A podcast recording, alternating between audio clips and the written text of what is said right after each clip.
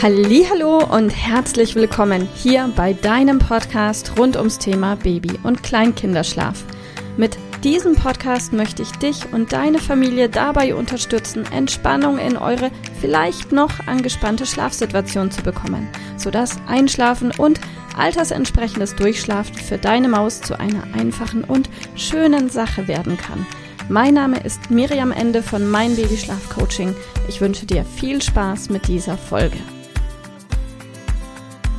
Hallo und herzlich willkommen heute mit einem kurzen Thema und zwar Hilfe, mein Kind propellert in der Nacht ganz viel rum. Ist denn das normal? Ja, ist es. Falls du beobachtest, dass dein Kind in letzter Zeit begonnen hat, sich in der Nacht unfassbar viel zu bewegen. Und vielleicht war das letzte, vorletzte Woche noch nicht der Fall. Oder du erinnerst dich, das war früher schon mal so, vor ein, zwei, drei Monaten, dann lass dich an dieser Stelle beruhigen von mir. Das ist vollkommen normal. Warum? Weil Kinder in Phasen, in denen sie tagsüber neue Fähigkeiten erlangen, motorische Fähigkeiten, wie sich umdrehen, sich aufrichten, sich aufstützen, krabbeln, robben, sich hochziehen, die ersten Schritte machen. In dem Moment, in, dein, in dem dein Kind einen neuen großen motorischen Entwicklungsschritt geht, wird dein Kind diese neue Lernerfahrung in der Nacht in sein Langzeitgehirn einspeichern.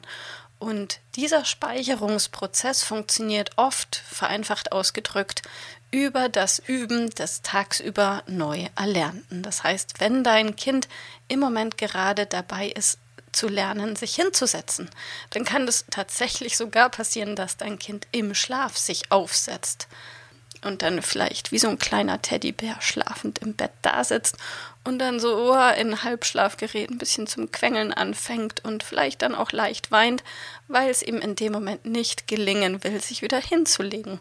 Dann sei unbesorgt, leg dein Kind sanft wieder hin, richte den Schlafsack oder die Bettdecke, je nachdem, gib deinem Kind vielleicht nochmal einen Kuss oder streichel ihm über den Kopf und ja, in ein paar Tagen ist der Spuk vorbei. Denn in dem Moment, in dem dein Kind ganz souverän diese neue motorische Fähigkeit hat, braucht es auch nachts nicht mehr zu üben und all dieses Bewegen, was auf einmal so ganz besonders heftig war, fällt wieder weg. Ja, und aus diesem Grund nimm es gelassen und sieh es als Fortschritt und als Weiterentwicklung, wenn dein Kind plötzlich nachts besonders aktiv ist.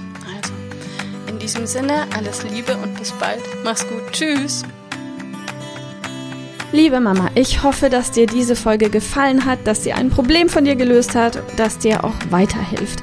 Falls ja, freue ich mich, wenn du uns auch auf Facebook und Instagram besuchst. Dort teilen wir täglich wertvolle Tipps rund ums Thema Babyschlaf mit dir, die dir dabei helfen sollen, mehr Schlaf und vor allem auch mehr Lebensqualität für dich und deine ganze Familie zu bekommen. Die Links dazu findest du in den Show Notes und solltest du dich vielleicht auch beruflich verändern wollen, weil du dich schon seit längerem fragst, ob das, was du im Moment machst, wirklich alles gewesen sein soll, dann kannst du dich gerne um einen Ausbildungsplatz zum Schlafcoach bei mir bewerben. So oder so. Die Links findest du in den Show Notes. Kontaktiere uns. Wir rufen dich an für ein kostenloses Infogespräch. Ich freue mich auf dich.